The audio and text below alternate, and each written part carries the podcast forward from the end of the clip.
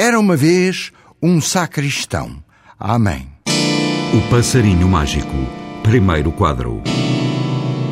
Bem, a criatura era até um pouco mais do que sacristão. Pouco faltaria para professar votos, numa ordem cujo nome escapa à lenda, talvez em Vilar de Frades, talvez em Rates. Numa palavra, esta história vem do norte. Como todas as madrugadas, estava o monge no coro da capela do mosteiro a rezar as matinas, e eis que chega àquela passagem do salmo onde se diz: Mil anos à vista de Deus são como o dia de ontem que já passou. Ou porque nunca tivesse prestado a atenção devida a tão esconsas palavras, ou porque era de facto a primeira vez que as via ou até ouvia, deu-lhe ao monge para começar a cismar, a cismar, dando voltas e mais voltas à cabeça sobre como é que aquilo podia ser. O quê? perguntava ele à própria Batina. Mil anos? Mil anos apenas no dia de ontem? Entretanto, as matinas terminam e o nosso monge fica ali, ajoelhado, pedindo ardentemente, com a fé dos monges, que a divindade lhe revelasse o mistério da frase. Mil anos à vista de Deus são como o dia de ontem que já passou. E ali permaneceu o pobre no coro, esquecido de tudo e de todos, ouvidos fechados a qualquer ruído que o desviasse da frase compassada. O Passarinho Mágico. Segundo quadro. Nessa postura tão recolhida, nem reparou o pobre monge inquieto que a madrugada ia avançando. Gelada, um frio que nem sequer o trespassava. Trespassado estava ele, talvez na alma, quando de repente, por uma frincha qualquer, entra no coro um passarinho.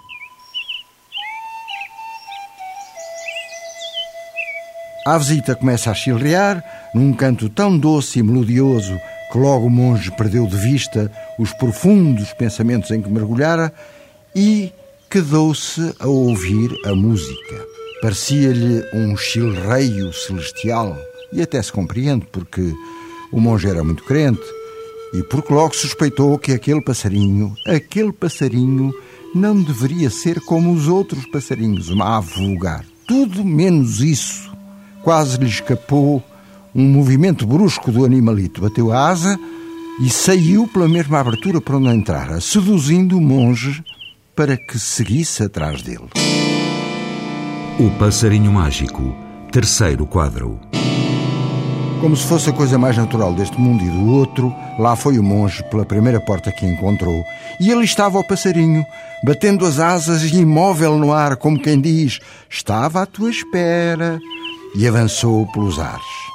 E o monge cristão, atrás dele, esfalfando-se num passo estugado, não fosse perder o passarinho de vista.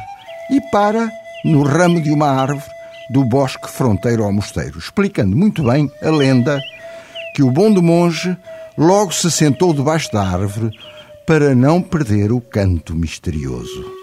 Breves instantes, brevíssimos, assim pareceu ao monge, sempre desassossegado e, sobretudo, inquieto.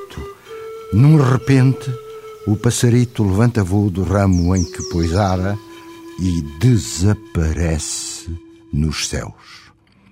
Clareava o dia e o monge viu muito bem o que afinal não viu que o passarinho se tinha rapidamente transformado num ponto invisível, lá no horizonte azul-vermelho, e quando viu aquilo, ou não viu, o monge, profundamente triste, quase grita para o espaço: Ó oh, passarinho da minha alma, para onde te foste tão depressa? É claro que ninguém respondeu à aflição do pobre monge.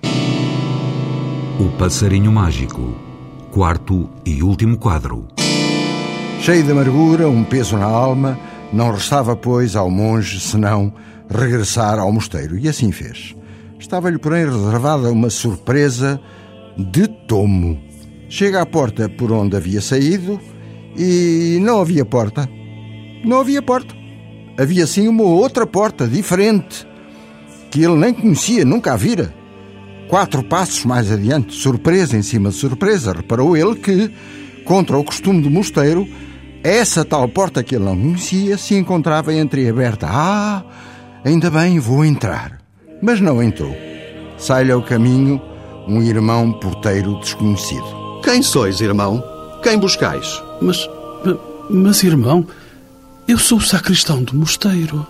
O outro olhava desconfiado. Por que é que está tudo tão mudado aqui? Foi quando o porteiro resolveu armar em detetive e começa a perguntar ao atónito recém-chegado os nomes do abade, do prior, do procurador, nomes que o monge sabia de cor e salteado, claro, e toca de os enumerar na ponta da língua, mas o porteiro só fazia que não com a cabeça. E até lhe metia dó a fadiga extrema do nosso monge estupefacto. Com muita bondade, apesar de tudo, mandou entrar, leva-o ao abade do mosteiro, mesma cena, os nomes de todos os religiosos ocupantes. E o abade ia dizendo também que não, que não, que não, até que se lembrou de mandar buscar os velhos alfarrábios onde estava escrita, tintim por tintim, a história do mosteiro. E lá estavam eles, todos os nomes citados pelo monge perdido. Foi então que o abade olhou bem para o homem na frente dele, lhe notou o ar alquebrado, as longas brancas barbas, enquanto o velho monge lhe conta a história do passarinho. Mil anos à vista de Deus são como o dia de ontem que já passou. Com a argúcia e a bondade próprias dos abades, chefes de mosteiros, o abade abraça o novo irmão, dá-lhe a melhor cela, manda que cuidem dele o melhor que todos fossem capazes, tudo porque tinha entendido um insondável mistério de Deus, feito passarinho.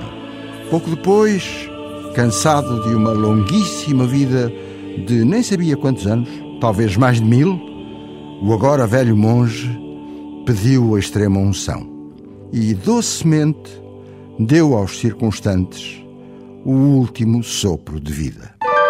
Moral da história: Deus escreve direito por linhas tortas.